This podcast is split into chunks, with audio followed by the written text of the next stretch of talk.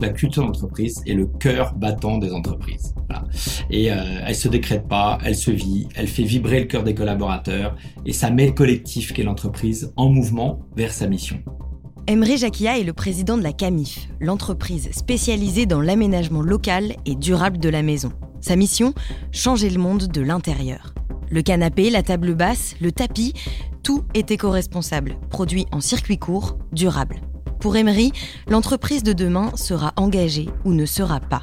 Il nous raconte comment il a fédéré collaborateurs, fournisseurs et clients autour d'une vision commune, la puissance des expériences collectives et comment, ensemble, il réconcilie impact positif et performance économique. Je suis Grace Leplat et avec Culture d'entreprise, je vous emmène à la rencontre des leaders engagés, des managers éclairés, qui placent l'humain au cœur de leur stratégie et transforment le monde du travail. Bienvenue sur Culture d'entreprise, un podcast proposé par Natif. Bonjour Emery. Bonjour Grace. Euh, je suis ravie de t'accueillir dans ce podcast parce qu'il faut que je t'avoue quelque chose. Dès que j'ai commencé mes recherches sur ce podcast de, de culture d'entreprise, je suis tombée sur toi parce qu'en fait, tu partages beaucoup ta vision de l'entreprise dans les médias et je trouve ça d'autant plus intéressant que tu as toujours été entrepreneur. Tu as commencé à 24 ans, c'est ça? Oui, absolument. J'étais tout jeune et je, je voyais pas d'autre solution pour moi que de créer ma boîte.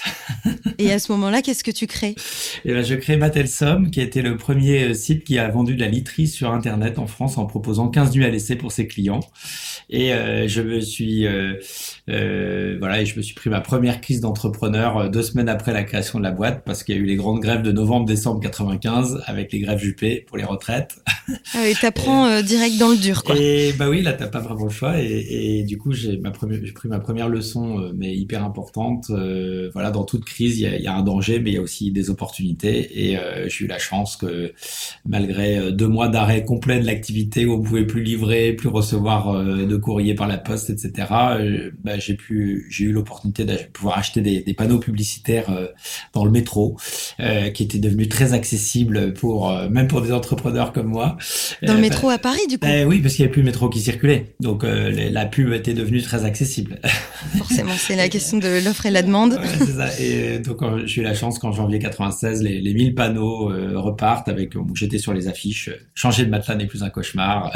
voilà, donc tu as pu laisser T'as pu laisser la publicité dans le métro ah et comme ça, quand c'est reparti, t'étais là, quoi. en fait, euh, ça a démarré en janvier, puis en, janvier, les grèves se sont arrêtées, donc mais j'avais déjà acheté mon, mes panneaux et puis euh, ça a été un super support pour Matelsom. On s'est développé à Paris euh, grâce à ça. Pendant dix ans, on est resté dans le métro, dans les dans les panneaux de fond, dans les voitures de métro à l'époque, qui a été un très bon voilà très bon support pour nous. Puis après, on s'est développé avec avec la croissance du e-commerce. Et comment t'as fait justement? Parce que le e-commerce aujourd'hui, c'est Google, c'est Amazon, c'est euh, des énormes entreprises. Mais euh, en 1995, quand, quand tu crées ta boîte, je pense pas que ça marchait aussi bien que ça ne fonctionne aujourd'hui. Ah mais je te confirme parce que Google n'existait pas donc euh, Google ça démarre en 98 et euh, mais j'avais regardé un peu à l'époque j'hésitais un peu entre compléter mon offre de, de, de vente par téléphone euh, avec du minitel et puis bah, j'étais dans une pépinière d'entreprise à Suresnes et à côté de moi il y avait que des entrepreneurs. Il y avait Corinne Delaporte qui avait créé le journal du net et qui me dit mais on fait faut pas faire de minitel faut que tu ailles regarder une petite start-up aux États-Unis qui vend des livres sur internet Ouais, voilà, c'était Amazon. Donc, oui, une euh, toute petite start-up. Bien vu, bon conseil. À l'époque, c'était c'était un bon conseil et c'était une toute petite start-up et euh, voilà, donc j'ai. De l'importance de bien s'entourer en fait. Exactement. Puis après, en 99 encore, quand tu tapais euh, sur Google euh, matelas ou literie, ben on était les seuls en fait. il y avait personne. Mais après, bah, le, la boîte s'est développée avec la croissance du e-commerce après la bulle Internet, après l'éclatement de la bulle Internet, avec le développement du haut débit et le développement de, du e-commerce tout simplement. Et, euh, et, puis après, mon chemin a bifurqué quand euh, en 2009, j'ai quitté Paris pour aller nous installer à Niort euh, pour relancer la Camif. Voilà, c'est une grosse, euh, voilà, un bon, une belle aventure. Donc on est en, 2009, c'est ça? Du coup, tu apprends le, dépôt de bilan de la Camif. C'est un de tes concurrents à ce moment-là? Oui, on, fait un peu de métiers à peu près similaires euh, dans l'équipement de la maison. Enfin, Camif, c'était une coopérative qui a été créée en 47 par des instituteurs qui s'étaient regroupés après-guerre pour se rééquiper et qui s'est développée avec la vente par correspondance, avec le gros catalogue papier, etc. Bon, puis ça fait faillite, euh, notamment avec l'arrivée d'Internet, ça a bousculé le modèle.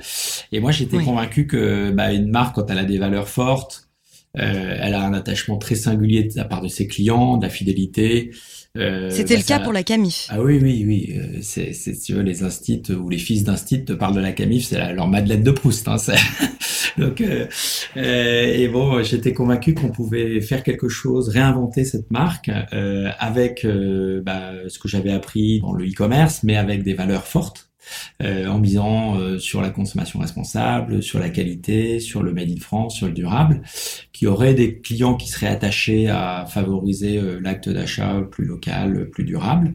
Et voilà, donc j'ai dit à ma femme un soir qu'on allait quitter Paris, aller s'installer à Niort. Donc Allez, les enfants, c'est parti, on s'en va. Bah, les enfants étaient contents, ils pensaient qu'on partait à New York, mais donc c'était New York.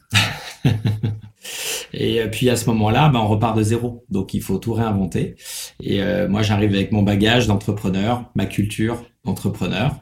Et euh, je reprends des anciens de la Camif. Et puis surtout je, je, je mets au cœur du projet un modèle d'impact positif. D'abord pour le territoire à Niort où il fallait recréer des emplois. Donc j'ai fait ouvrir un centre de relations clients à Niort. Je fais ouvrir un centre logistique. Euh, nous on s'installe là-bas. On recrute des anciens de la Camif pour relancer les liens avec les fournisseurs tout ça.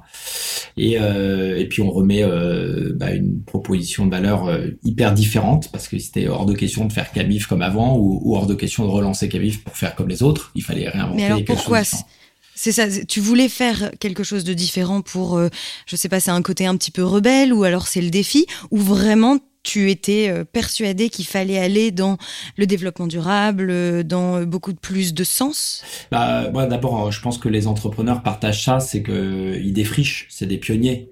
voilà, et donc on a une sensibilité qui fait que bah, tu ressens les choses, la, tendance euh, un peu avant. Et, et moi, ma conviction, c'est que oui, euh, il y avait un enjeu sur le développement durable, il y avait un enjeu sur euh, relancer des emplois en France. On avait un écosystème de fabricants français qui était commun avec Camif, qui avait souffert de la chute. Il me dit, mais on peut faire quelque chose en fait. On peut, si on remet en valeur ces fabricants, leur savoir-faire, leur métier, on peut convaincre des clients qu'en fait, c'est peut-être un peu stupide d'aller acheter des produits qu'on fait trois fois le tour de la Terre et qui viennent de l'autre bout de la planète et que on a, alors qu'on a la chance encore d'avoir des nous on travaille avec 125 fabricants français qui représentent 77% de notre chiffre d'affaires. Et donc là, les, le parti pris, c'est de dire on va faire l'inverse de ce que a fait la grande distribution depuis 20 ans, qui a toujours été chercher plus loin, moins cher ailleurs. Nous, on va faire plus près. Euh, ça va être plus cher, mais ça va être de meilleure qualité et on va valoriser. Euh, pourquoi c'est intéressant d'acheter du local? Bah Parce qu'il y a des enjeux environnementaux, ça fait faire moins de kilomètres au produit, c'est une sorte de bon sens, mais ça soutient aussi l'emploi euh, sur nos territoires et ça c'est super important. T'es es quand même un peu avant-gardiste euh, à ce moment-là. Je veux dire, aujourd'hui, on parle de sobriété. Euh, aujourd'hui, on sait que quand on fabrique en France, on produit huit fois moins d'émissions de, de, CO2 que quand c'est produit en Chine.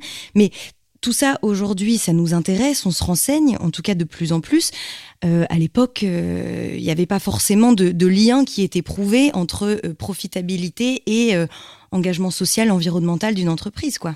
je te confirme que le Made in France, c'était même tout à fait ringard. en 2009, ah il n'y avait pas eu le slip français, il n'y avait pas eu le, le, ministre qui portait la marinière. Et donc, oui, mais pour moi, ça a été une, une sorte d'évidence que de toute façon, pour relancer Camif, il fallait qu'on prouve l'impact positif du, du, modèle, du projet et que euh, ça a été pour nous une façon de, de, renouer le lien avec les fabricants français en leur disant ce qu'on voulait faire. Et une des premières innovations qu'on lance d'ailleurs sur Camif, c'est la possibilité qu'on donne aux clients, aux internautes, de choisir leurs produits en fonction de critères géographiques, sociaux, environnementaux. Donc on peut rechercher par pays de fabrication, par région, par département, et on peut savoir sur la fiche produit d'où vient le produit, comment il a été fabriqué, par qui, par combien de personnes, combien de personnes on soutient, quel est le nombre de, quels sont les différents composants, combien de kilomètres ils ont fait pour aller jusqu'à l'usine. Et ça, c'est une grande transparence, c'est une des valeurs de l'entreprise, cette transparence, ce partage euh, de l'information, parce que en redonnant l'information, on redonne le pouvoir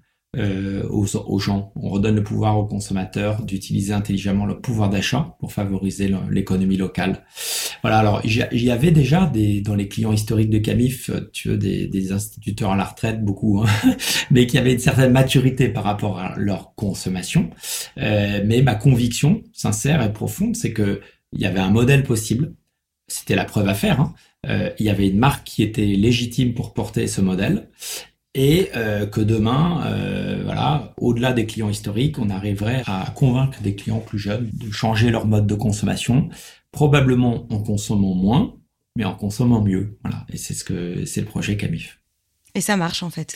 Oui, alors euh, ça, ça, ça a pas fonctionné comme ça tout de suite. Hein. Il a fallu tout remettre en place et euh, et ce qui a été euh, en fait un obstacle au-delà même de, de, de, la proposition de valeur, enfin une difficulté, c'est justement tout ce qui concerne la culture d'entreprise. Moi, j'avais une culture très entrepreneuriale, et puis j'avais. C'est-à-dire euh, très une très pyramidale en fait. Euh, moi, non, moi très plate, très. Euh, chacun fait son projet, on est en organisation, structure plate, etc.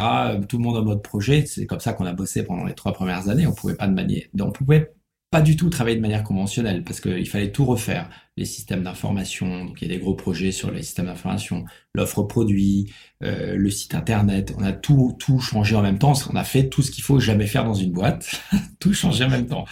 Euh, mais euh, donc moi je pensais que naturellement euh, cette culture entrepreneuriale qui était la mienne et euh, qui, qui, emporterait l'adhésion de tout le monde, euh, ça s'est pas passé comme ça en fait. Donc, comme j'ai recruté des gens qui avaient 20 ans de culture pyramidale, très grosse boîte à la Camif, voilà, j'avais systématiquement un ou deux ans après des gens qui revenaient me voir non mais tu sais Emery à la Camif on faisait comme ça. Et je leur dit non mais arrêtez de me dire comment vous faisiez parce que on est une autre entreprise et c'est une autre culture d'entreprise et il faut réinventer de toute façon la façon dont on travaille. Sinon on va on va se replanter à nouveau et c'est pas mon intérêt c'est pas notre intérêt.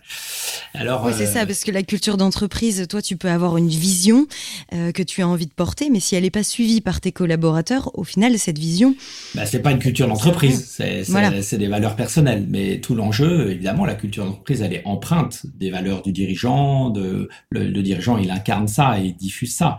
Mais l'enjeu clé, c'est que ça soit porté par toute l'organisation et donc que ça soit partagé. Euh, et pour, pour ça, il faut que ça soit vécu. Et du coup, euh, moi, je crois beaucoup à la force des expériences collectives parce que l'entreprise, c'est un collectif. Et si tu fais vivre au collectif quelque chose d'unique, bah ça, ça fait, ça fait partie de ta culture, quoi. Donc, et c'est ce qu'on a fait en 2010 quand on a décidé d'accueillir une artiste en résidence pendant trois mois dans l'entreprise. Euh, c'est une jeune artiste française qui s'appelle Anne-Laure Maison et qui a partagé notre quotidien. Elle a été installée au milieu de l'open space pendant trois mois avec nous. Et moi, je lui avais donné carte blanche en disant, bah, bon, je sais pas trop ce qui va se passer dans, dans, cette expérience. Je vais te laisser faire ce que tu veux. Ça va être ton travail d'artiste que tu vas faire, mais tu vas le faire au milieu de nous. Et je suis persuadé qu'il en sortira des belles choses.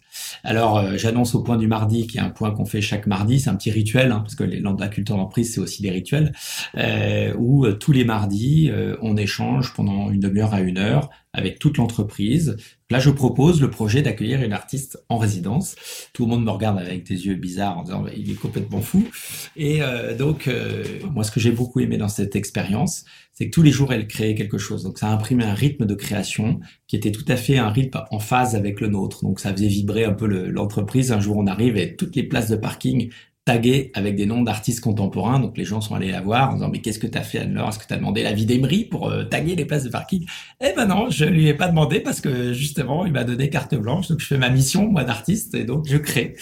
Et euh, moi une... toi tu découvres ça en arrivant? Ouais bah c'est bon, je, je, trouve ça sympa, franchement bah, c'est génial, c'est génial. Et euh, et tu vois bah, c'est même une façon d'ouvrir la culture des, des équipes sur un parking à New York quoi. C'est improbable en fait hein, parce qu'on découvre des artistes donc les, les gens allaient voir ensuite sur c'est quoi l'artiste que Ednor aime bien, etc.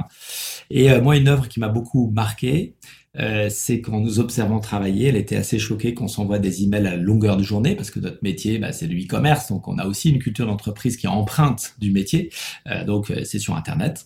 et elle était assez choquée de ça, donc elle a eu l'idée géniale, dès qu'elle voyait quelqu'un qui se levait et qu'elle allait parler à quelqu'un d'autre, de matérialiser ça au sol en scotchant de banderoles pour relier les deux bureaux. Et progressivement, l'entreprise s'est tissée de plein de banderoles au sol pour nous rappeler l'importance du lien, du vrai échange. Voilà. Et moi, ça m'a mis sur, enfin, moi, ça a été une vraie leçon, ça, parce que je me suis rendu compte que la vraie richesse d'une entreprise, c'est justement cette capacité à créer du lien. Et, créer du lien, c'est euh, c'est essentiel et ça donne une, une, une grande qualité à l'entreprise. C'est une formidable résilience quand il y a une crise qui arrive entreprise qui a su tisser un lien fort avec ses clients, ses fournisseurs, ses collaborateurs, elle va passer la crise parce que bah, voilà, tout le monde a envie qu'elle s'en sorte. Euh, c'est marrant parce que quand je t'entends, le lien revient beaucoup. T'en parlais, tu disais recréer du lien avec euh, les distributeurs, avec les fournisseurs, euh, recréer du lien à l'intérieur de l'entreprise, enfin au final, et même avec les clients, on disait tout à l'heure, en fait le lien, il est au cœur même de l'entreprise. Euh, pour moi, c'est le principal rôle du manager ou du leader, c'est d'arriver à créer un collectif. Et pour créer un collectif, il faut créer du lien. Euh, Qu'est-ce qui nous rassemble? Euh, bah, C'est de vivre ensemble quelque chose qui est fort, un projet d'entreprise qui nous parle, avec une mission qui, qui donne du sens à l'entreprise, mais aussi euh, la vivre cette mission. Et, donc, euh, moi, je pense que c'est ça qu'on doit, on doit être vigilant là-dessus. Et du coup, tu vois, ça, ça, nous a mis sur la voie de, par exemple, du tour du Made in France qu'on fait, euh, qu'on a fait à partir de 2014 chaque année, où on va à la rencontre rencontre des fabricants français avec des clients et on invite donc nos clients et nos collaborateurs pendant euh, une, alors ça dure un mois et on va visiter plein de plein d'usines, plein de fabricants. C'est génial parce que ça crée du lien avec euh, les fournisseurs, ça crée énormément de fierté à l'intérieur des, des, usines quand les ouvriers voient débarquer 50 personnes qui s'intéressent à leur savoir-faire, à leur métier, ils sont for c'est formidable. Et l'après-midi, c'est valorisant. Oui. On travaille en atelier créatif parce que moi je crois beaucoup aussi à la force de l'intelligence collective. On est dans des moments de crise où il faut tout réinventer, on ne pourra pas le faire tout seul. Et donc une grande qualité de l'entreprise, c'est sa capacité à coopérer de manière ouverte. Et donc quand tu fais travailler ensemble des gens qui n'ont pas l'habitude de se rencontrer, pas l'habitude de travailler ensemble, ça donne des résultats qui sont spectaculaires. Donc, euh, ouais, je crois que je crois beaucoup à la force du lien. Et, euh, et... et là, tu parlais de mission. La Camif, c'est une des premières entreprises à mission en France. Mmh. Toi, tu fais partie de, de ceux qui ont travaillé à, à un cadre légal des entreprises à, à, mission qui donne la loi Pacte en 2019. Tu es aussi un des fondateurs de la communauté des entreprises à mission. Est-ce que c'est facile de devenir une entreprise à mission? Qu'est-ce qui, qu'est-ce que ça coûte en fait? euh, euh, C'est à la portée de tous. Euh, ça coûte du temps parce qu'il faut y réfléchir, mais euh, objectivement, euh, c'est un temps qui est très précieux. Dès qu'on se lance sur le chemin, le chemin commence à nous transformer parce que c'est le chemin qui transforme et re-réfléchir à pourquoi on existe, à quoi on sert, en quoi l'entreprise qui est un collectif peut adresser des enjeux qui sont des enjeux qui la dépassent, des enjeux de société, des enjeux environnementaux, des enjeux sociaux. C'est juste passionnant. Et c'est un chemin, alors nous qu'on a démarré en 2013, euh, on a fait la rencontre de chercheurs qui avaient théorisé un peu sur ce modèle euh, pendant la crise financière de 2008, convaincus que l'entreprise pouvait pas se limiter à être juste une boîte à partager le profit, qu'on avait oublié qu'elle avait du sens, qu'elle avait une utilité pour la société, et euh, qui cherchait un peu des modèles pour expérimenter ça. Donc Cavif a été euh, une, une, des entreprises qui a expérimenté ce modèle. Elle a commencé à réfléchir à euh, notre raison d'être, pourquoi on existe, à quoi on sert. Et on a mis deux ans et demi pour formuler deux phrases. Donc c'est pas très efficace, tu vois, mais Mais, non, mais euh, voilà, c'est important. Ça veut dire que c'est pas si simple. Non, non, c'est passionnant en fait parce qu'on s'est nourri. Pourquoi ça a pris du temps? Parce qu'on s'est nourri d'interviews de, avec l'ensemble des parties prenantes. On a interrogé des collaborateurs, des clients, des actionnaires, des acteurs du territoire, des fournisseurs sur au fond pourquoi l'entreprise existe, à quoi elle sert, qu'est-ce qui serait fondamentalement différent si elle n'existait pas, qu'est-ce qui serait fondamentalement différent si tous les acteurs adoptaient les mêmes pratiques. Et euh, finalement, tu te nourris de la vision que chacun a de la valeur qui euh, est créé par l'entreprise pour eux. Euh, et c'est passionnant. Donc, euh, proposer des produits, des services dans la maison au bénéfice de l'homme et de la planète et mobiliser notre écosystème pour imaginer les nouveaux modèles de consommation, de production et d'organisation. C'est inscrit dans nos statuts, cette, cette raison d'être depuis 2017. Et on l'a assorti parce que c'est un enjeu clé, c'est que ça transforme nos métiers, nos entreprises, nos pratiques, nos façons de faire. Donc, pour que ça transforme, il faut que cette raison d'être, elle soit ancrée dans le, dans le modèle économique de l'entreprise. Et on a donc euh, traduit cette raison d'être en cinq objectifs de mission. Et c'est à partir de ce moment-là où on a vraiment accéléré la transformation de Camif. On avait fait la relance, on n'avait pas encore totalement transformé. Et là, on a accéléré la transformation. Euh, euh, alors, euh, deux, deux, exemples emblématiques, euh, c'était euh, en 2017, deux semaines après avoir inscrit la, la mission dans les statuts, j'annonce à mes actionnaires qu'on va fermer notre site pour le Black Friday, parce qu'on va boycotter le Black Friday.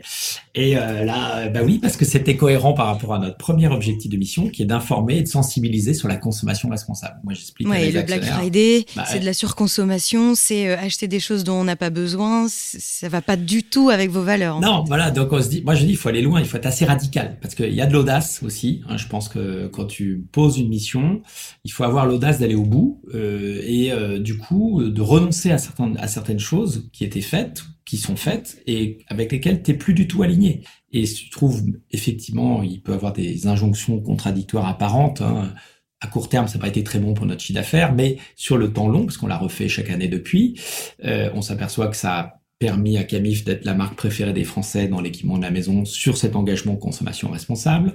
Ça nous a pas empêché malgré tout de faire 50% de croissance depuis 2017 que l'année dernière, il y a eu 1500 sites e-commerce qui ont boycotté le Black Friday, donc on a eu un impact sociétal fort. Hein. On a posé le débat de la consommation responsable en France par rapport à la surconsommation qui nous emmène droit dans le mur. Et aujourd'hui, ça semble presque une évidence, mais en 2017, oui, c'était audacieux. Alors, euh, oui, euh, on a tous peur. Euh, on a peur que ça se fasse un gros flop. Moi-même, j'ai eu peur. Hein. Quand j'ai annoncé ça à mes actionnaires, ils ont essayé de me convaincre que c'était pas une bonne idée, qu'on pouvait juste ne pas faire le Black Friday, mais on n'était pas obligé d'aller jusqu'à fermer le site. Et moi, je pense que il faut on va pas changer le monde avec de l'eau tiède. Donc euh, il faut être radical, il faut aller au bout. C'est incroyable parce qu'on n'a jamais autant parlé de Camif quand on, que quand on a fermé le site. Voilà. Tu vois. Euh, voilà. Comme quoi c'est plutôt malin d'être euh, subversif quoi. bah de toute façon je pense que toute organisation pour exister il faut qu'elle apporte quelque chose de différent parce que sinon mm. aujourd'hui nous dans le e-commerce on a des très très il y a des très gros acteurs en face de nous donc on n'aurait aucune chance si on n'était pas différent. Donc c'est aussi une façon de renforcer sa différenciation renforcer sa singularité que de pouvoir affirmer une mission. Et puis je crois qu'il y a ça correspond aussi, je pense, euh, aux aspirations euh, croissantes des citoyens, des consommateurs et de nos propres collaborateurs sur le nécessaire engagement de l'entreprise. Parce qu'on voit bien euh, les dérèglements du climat, bah on, ok, on peut faire individuellement des choses, mais on a besoin que les entreprises s'engagent. Et on a compris ça, parce que 75% du chemin est à faire par les entreprises. Hein. Si, si tout le monde adoptait les meilleures pratiques en termes d'éco-gestes, on prend plus l'avion, on, prend plus sa voiture pour les trajets de moins de 3 km, on mange plus de viande, on a fait que 25% du chemin pour nous limiter dans la trajectoire des 2 degrés de la de. Donc, les 75 autres du chemin sont à faire par les entreprises. Ça, ça nous, ça confère aux dirigeants aujourd'hui une grande responsabilité parce qu'on sait, et on sait que le plus puissant levier de transformation de la société qu'on est à disposition et qu'on doit activer, c'est l'entreprise. Et qu'en plus, pour avoir euh, vu l'impact que ça a eu dans la transformation du modèle Camif, moi je me suis dit, mais ce truc, c'est très puissant, il faut qu'on le partage. C'est pour ça que j'ai cofondé la communauté des entreprises à mission en 2018. Offrir un cadre de partage aux dirigeants qui voulaient rendre l'entreprise plus contributive aux enjeux de la société, plus résiliente, parce qu'une entreprise qui sera capable de prouver son utilité pour la société dans 5 à 10 ans, elle existera, et une entreprise qui sera pas capable de le faire, elle aura disparu parce que euh, elle aura plus de, aucun talent qui la rejoindront, parce qu'elle n'arrivera plus à lever des fonds, parce que euh, les clients préféreront des boîtes qui sont engagées et qui sont capables d'apporter la preuve mmh. de leur engagement. Et c'est ça qu'apporte le cadre. Non, mais c'est vrai que on en parle beaucoup aujourd'hui. Je te disais, je suis jeune, je vais avoir 28 ans. J'ai beaucoup d'amis qui sont euh, à la recherche d'emploi ou en train de réfléchir à, changer d'entreprise parce que aujourd'hui, c'est très important pour les jeunes actifs d'avoir une corrélation entre leurs valeurs et l'entreprise pour laquelle ils travaillent. Bien sûr. Et c'est tout ce qu'apporte le, cadre de la société à mission qui, comme tu l'as rappelé, existe dans la loi depuis 2019. Euh, c'est euh, ça redonne du sens à l'entreprise parce que la mission, mm. elle est au cœur du projet, elle est inscrite dans les statuts, elle est pérennisée. Euh, au-delà de la vision que peut porter le dirigeant, quand tu la mets dans les statuts, tu pérennises la, la vision. C'est un acte de leadership très fort que de le faire. Ça, ça imprime la culture d'entreprise. Quand on parle de culture d'entreprise, qu'est-ce que c'est la culture d'entreprise? Ben, La culture d'entreprise, un peu, c'est, je dirais, c'est un peu le cœur battant de l'entreprise. Hein, donc ça se décrète pas, ça se vit. C'est, c'est lié à plein de choses. Il y a, il y a le mythe fondateur. Hein, voilà, la relance de Cabif, c'était un truc incroyable. Il y a des valeurs. Pour nous, il y en a trois.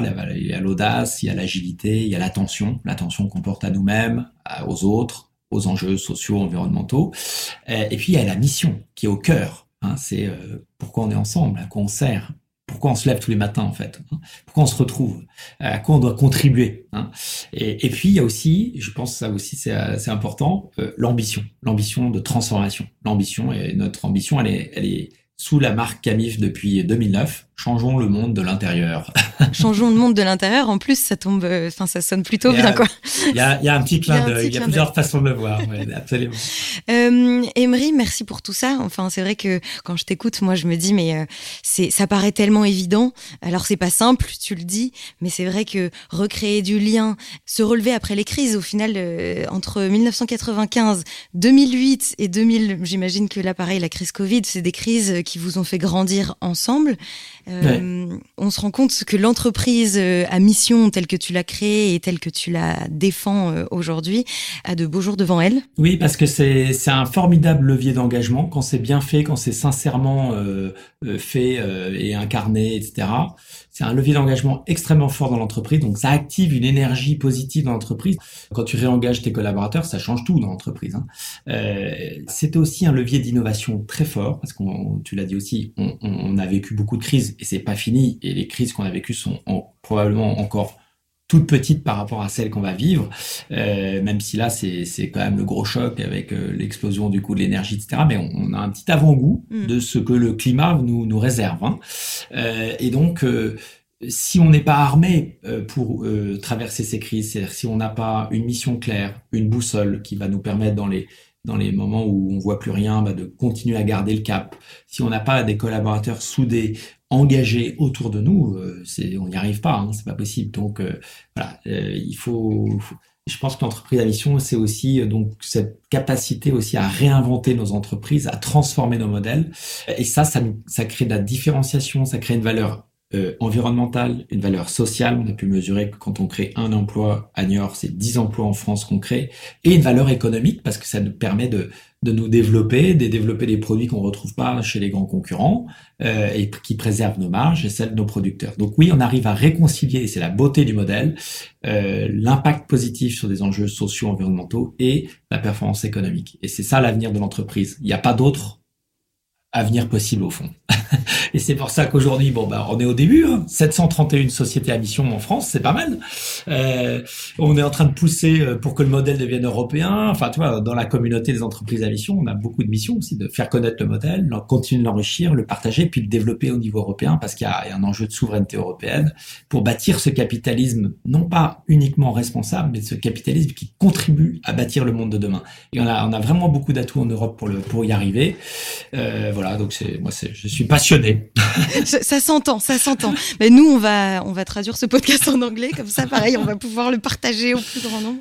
Non, euh, plus sérieusement, on arrive à la fin de ce podcast. C'était hyper intéressant. J'aurais bien aimé rester euh, avec toi encore longtemps. Mais bon, c'est tout. Il faut, il faut savoir s'arrêter. J'ai juste une dernière question. Je t'avais demandé de venir avec une citation. Est-ce que tu en as préparé une? Euh, oui, enfin, je sais pas une citation parce que c'est quelque chose que j'ai dit d'ailleurs. Je pense que la culture d'entreprise est le cœur battant des entreprises. Voilà. Et euh, elle se décrète pas, elle se vit, elle fait vibrer le cœur des collaborateurs et ça met le collectif qu'est l'entreprise en mouvement vers sa mission. Voilà. Eh ben, merci beaucoup Emery pour cette belle leçon. C'est une belle manière de conclure euh, cet épisode. Excellent, merci beaucoup à toi, Grâce. Et merci à vous de nous avoir accompagnés tout au long de ce podcast. N'hésitez pas à le noter et à le partager autour de vous. Je suis Grace Leplat et chez Natif, nous aidons les organisations à renforcer leur culture d'entreprise par l'audio. Rendez-vous sur natif.io. Quant à moi, je vous donne rendez-vous dans 15 jours.